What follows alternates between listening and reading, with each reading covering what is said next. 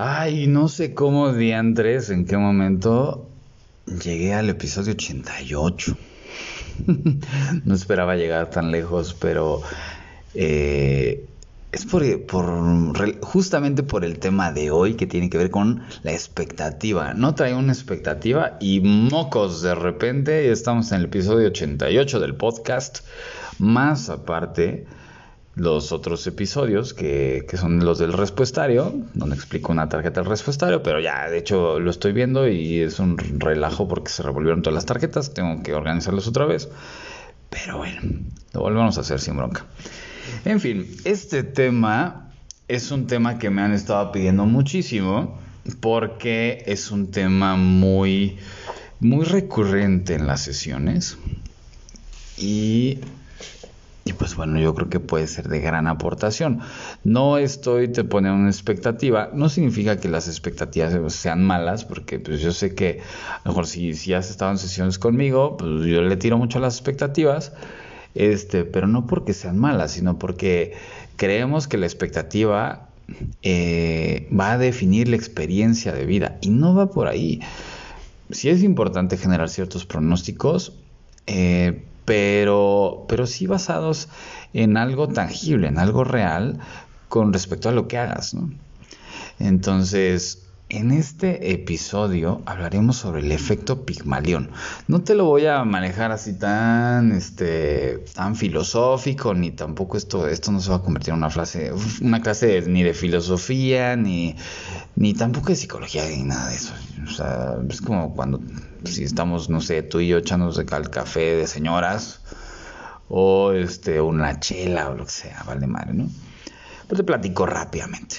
O sea, ¿por qué se llama efecto Pigmalión? De hecho, hay, eh, o sea, el, que creó esto no fue Pigmalión, para que no, me digan, ay, no mames, eso es Pigmalión, pues es de la mitología griega, pues ¿a poco existe desde, desde la antigua Grecia? Pues no. O sea, eso lo hizo un psicólogo, se apellida Rosenthal. Y este, pero bueno, te platico un poquito acerca del efecto Pigmalión. La historia dice que, pues, Pigmalión era pues, un famoso escultor que pues tenía muchas obras, pero una de ellas estaba, o sea, él estaba completamente enamorado de su obra que se llama Galatea. Entonces, tal, tal cual, o sea, eh, o sea, tal fue el amor que, que Pigmalión sentía por su obra, en este caso por Galatea, que pues digamos que pasaba por ahí, Afrodita. Y pues muy conmovida y así como que pues dijo, no, pues me agarro en mis cinco segundos de, de buen hondismo, eh, pues decidió pues darle vida a esta obra, a Galatea, que pues simbolizaba a pues, una mujer, eh, una mujer muy hermosa igual. Entonces, al el momento en que eh, pues la hizo de carne y hueso, pues acá este compadre, Pigmalión, pues, se casó con ella y pues ya fruto de, su amor, ya que pues ya pudo hacer todo lo que tenía que hacer para poder tener frutos, pues nació una hija suya, se llamaba Paf. Eh, pues esto va relacionado con la expectativa cargada de deseo y pues al final esa, esa expectativa obviamente se maneja de manera positiva pues se hace realidad y pues justamente va relacionado mucho con esta parte de que si tenemos una meta y un sueño le metemos este, como esta fe y esta, o sea, como cierta energía positiva, pues tarde o temprano se va a lograr.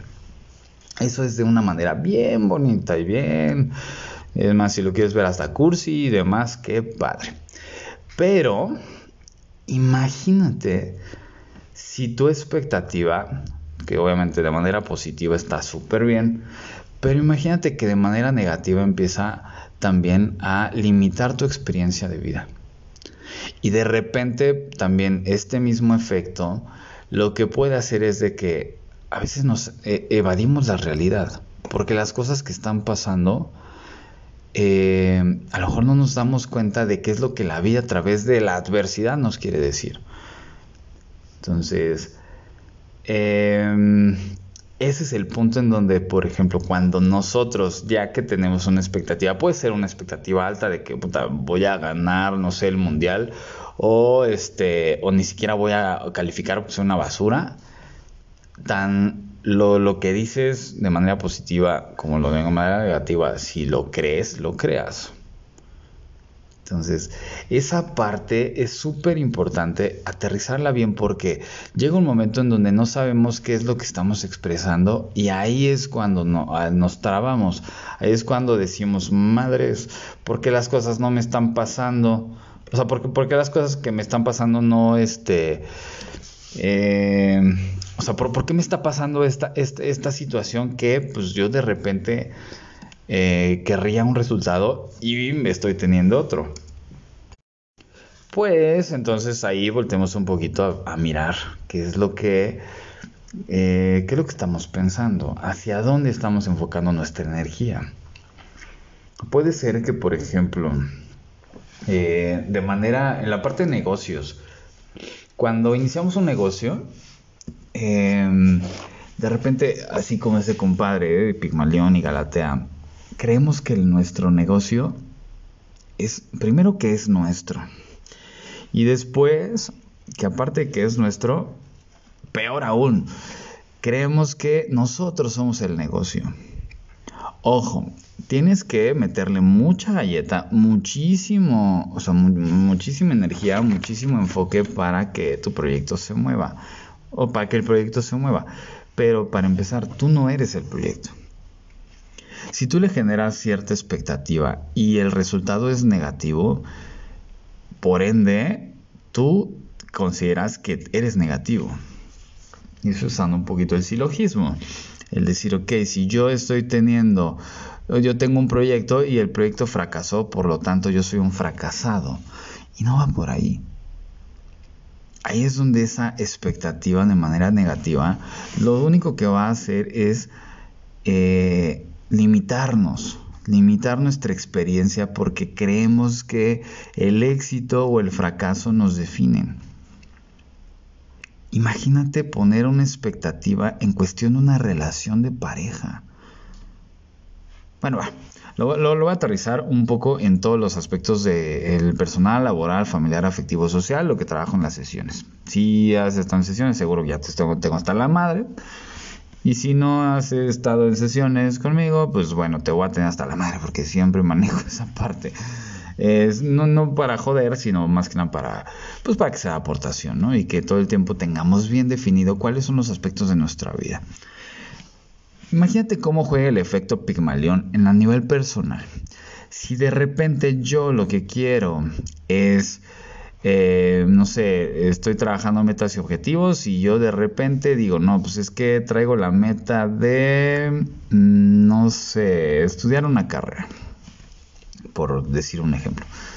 Si yo en el momento en que me, me planteo esta meta, em, dentro de esta, esta, esta meta no me genero ciertas metas a corto plazo y primero empiezo a trabajar en ello, solamente se va a quedar en deseo. Entonces, cuando yo le meto mucha expectativa hacia lo que voy a hacer, pero no lo hago para lograr el resultado, sino más bien para tener, o sea, para disfrutar del, eh, del proceso. O sea, cuando me enfoco al, proceso más, más que nada al resultado, el resultado se va a dar tarde o temprano. Obviamente, los, para lograr una meta grande necesitas muchísimas metas cortas, muchísimas, porque esas son las que te van a validar, son las que te van a reforzar el camino. Entonces, partiendo desde ahí, toda, toda meta que tú tengas a nivel personal, pues si no hay, obviamente, no, o sea, no están planteadas en tiempo y forma y sobre todo con metas cortas para ir avanzando, la expectativa te va a romper la madre. Entonces ahí es donde dices, tuviste un resultado negativo y tú piensas que eres negativo por el resultado que tuviste, valió madre. Entonces, en cuestión laboral, por ejemplo, un proyecto, un negocio, cuando tú tienes una expectativa, vamos a pensar, vamos a pensar no tanto en la cuestión negocios, ¿no? Este, vamos a pensar, este, un trabajador, pues recibe de manera continua, pues no sé, un reforzamiento positivo de su jefe, pues le dice, no, pues es que tú estás haciendo una chamba bien chida, que no sé qué. Y este, y pues obviamente pues el trabajador pues, se siente acá, se empodera y todo el rollo, ¿no? Puede que a través de este empoderamiento y esta, esta, o sea, como este reforzamiento positivo que tenga este, el trabajador, pues hay una probabilidad muy alta de que pues se genere un alto desempeño en las actividades y las funciones. Pero vamos a pensar que pasa todo lo contrario y generan el efecto burnout en donde pues el jefe está tirándole mierda, así lo, lo quiera tronar, tronar, así no, pues es que no sirves y empieza a, meterle mucha presión, tarde o temprano va a tronar. Entonces, esa parte de las expectativas positivas va a generar un buen impacto en un grupo de personas. Por ejemplo, eh, en las comunidades que trabajamos, nos enfocamos principalmente al talento de la gente, o sea, cuáles son sus fortalezas. Si nosotros nos enfocáramos a, lo, a cuáles son sus debilidades, o sea, ahora sí que en qué, en, en cuáles son su talón de Aquiles, en qué fallan, pues la expectativa que van a tener de ellos mismos va a ser de manera negativa. Entonces, ahí quiero hacerte la pregunta, ¿qué tanta expectativa negativa tienes con respecto a todo lo que haces. Puede que ahí es donde sirve mucho el vender humo. Si de repente el humo que estás vendiendo, ese humo, primero te lo compras y dices, wow, yo soy don chingón. En el momento en que dices, yo soy don chingón, y pues obviamente te, te aporta un cierto, es como un aliciente, después lo necesitamos aterrizar en qué. O sea, soy don chingón para materializarlo, no sé, soy don chingón jugando fútbol. Ah, poca madre. Entonces, si no soy don chingón jugando fútbol, el resultado cuando juegue fútbol va a ser negativo. Pero entonces, quiero saber qué en qué soy bueno. El efecto Pigmalión es literal, me enamoro de mis fortalezas para después ponerlas al servicio del mundo, que pues poniendo la historia de este compadre, de que pues hizo a Galatea y de repente este pues la, diosa Afrodita pues es el ejemplo de la vida o de Dios o como lo quieras manejar, te da la oportunidad de poner a poner al servicio de los demás tu talento, pues qué chingón. El tema es que, aquí lo, lo, maneja de manera expectativa positiva, pero si eso mismo de decir, puta, yo soy muy bueno en esta actividad y la pongo al servicio de la vida, pues obviamente va a generar muchas cosas muy positivas. Pero vamos a pensar que tú piensas que eres pésimo en muchas cosas, o pésime, para que no haya pedo. La, o sea, la, vamos a, o la vida te, te da la oportunidad de poner, darle vida a esta experiencia. Entonces, a decir, ok, yo soy muy malo, imagínate el cagadero que estarías regando en el mundo. Entonces, eso, por ejemplo, a nivel familiar, si tú a tus hijos, em, ahorita ya hasta a los perros, ¿no? Si le generas esta, estos reforzamientos positivos o negativos, pues prácticamente los estás condicionando. Y esa condición está basada en muchos aspectos, pues en eh, en lo que, en, las etiquetas que les hemos marcado. Entonces, sí es súper importante, súper importante preguntarnos qué es lo que, cuál, cuál, es la, la, la percepción que tenemos de nosotros. A través de la percepción que tengo de mí, de decir, ok, bueno, eh, pues quién soy yo para mí, ¿no? Que es la pregunta clave que siempre hago. ¿Quién soy yo para mí? En este momento por ejemplo, em, estoy disfrutando el que voy terminando una sesión. Antes de, empezar otra sesión, me doy el espacio para, para, pues para, para compartir un poquito de un tema que pues, es un tema interesante que nos puede pegar a muchos. Entonces, ¿quién soy yo para mí en este momento? Soy un maestro y soy un alumno porque la vida a través de mí está diciendo esta sarta de babosadas, que a lo mejor pueden ser de aportación para ti, pero lo están siendo para mí. Yo no soy el logro que conseguí hace un mes, yo no soy el logro que puede que consiga mañana. Yo no soy lo que me comí hace media hora. Yo no soy lo que voy a comer en 15 minutos, que me voy a echar unos chilaquiles bien chingones. Yo no soy eso. Yo soy este momento. Entonces, ya después, ok, digo, ¿cómo me siento en ese momento? La verdad es que me siento toda madre, a pesar de que pues, nos hemos desvelado porque pues, seguimos trabajando en los equipos. Pero cuando disfruto este momento y digo, ok, mi expectativa está elevada a la cero potencia y es, me abro a la experiencia, es maravilloso porque hay muchas oportunidades de que la vida me sorprenda.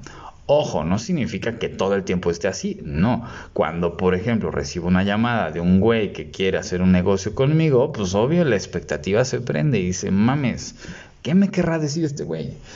¿Cómo vamos a funcionar en cuestión del proyecto del negocio? Entonces ahí es donde entra esta parte súper, súper, súper importante de estar bien enfocados en escucharnos a nosotros. Después de eso ya podríamos eh, eh, mirar a los demás. Si en cuestión de tus proyectos, a lo mejor tú estás empezando un proyecto, pero tienes cierta expectativa de cuál va a ser el resultado, pues lo mejor que puedes hacer es ama lo que haces y ponlo al servicio de la vida. No esperes que tenga un resultado positivo para amarlo. Ama lo que haces y en el momento en que amas lo que haces, el éxito está garantizado tarde o temprano. En cuestión del resultado, llegará en su momento, pero el éxito no es el resultado, es todo el proceso por el cual estás pasando y del cual estás aprendiendo.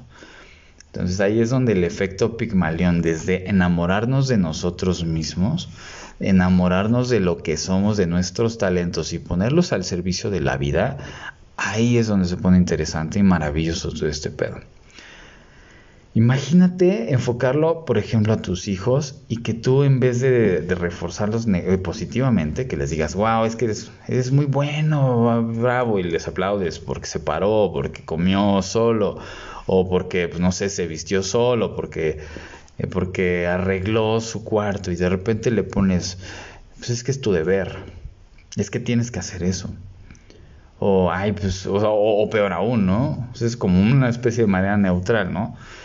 Pero, pero de repente le manejarás, no sé, el punto de, ah, es que eres pésimo, no sé, eh, hay, pues, hay niños que, por ejemplo, que hacen muchas cosas muy buenas y los papás pues les refuerzan negativamente, no por mala leche, sino por, porque a lo mejor ellos tuvieron detrás un mensaje en donde en vez de que Pigmalión amara a Galatea, pues lo odiaba. O sea, es una basura y, y todo lo que le digas al otro, pues es una parte de lo que te estás diciendo.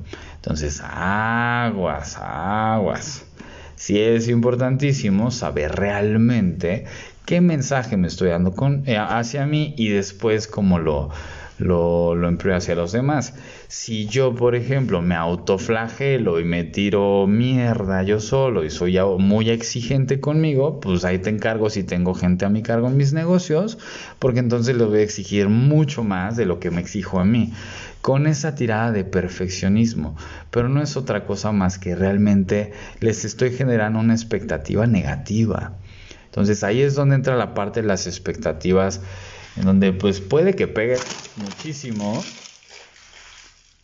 eh, tanto de manera positiva como de manera negativa. Yo por eso a mí, a mí me gusta mal vivir el momento. Por yo, sugiero no tanto enfocarse a las expectativas ni positivas ni negativas, sino más bien eh, disfrutar el proceso.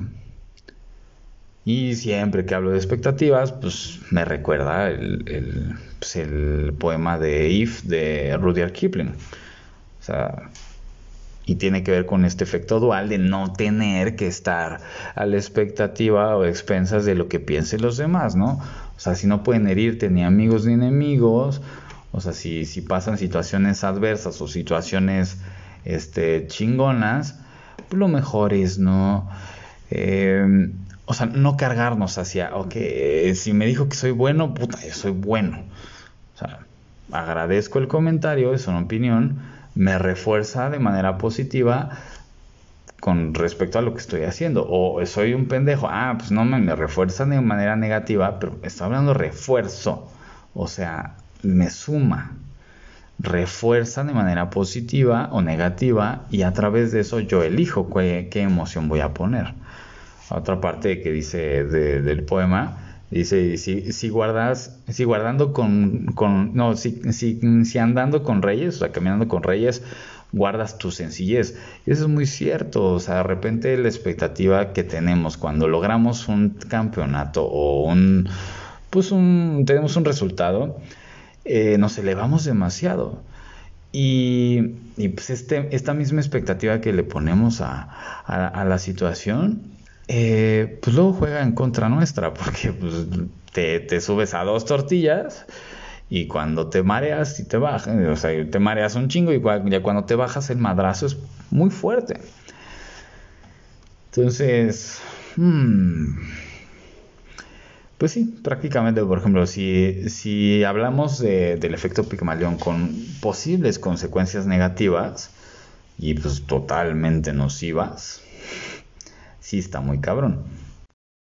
Alguna vez en la infancia, no sé si a ti o a lo mejor el amigo del amigo, no sé, em, llegaron a cargar, o sea, no sé, los padres llegaron a cargar, vamos a pensar que a ti, llegaron a cargarte a decirte, es que, este, no te, eh, no te pares ahí porque te vas a caer.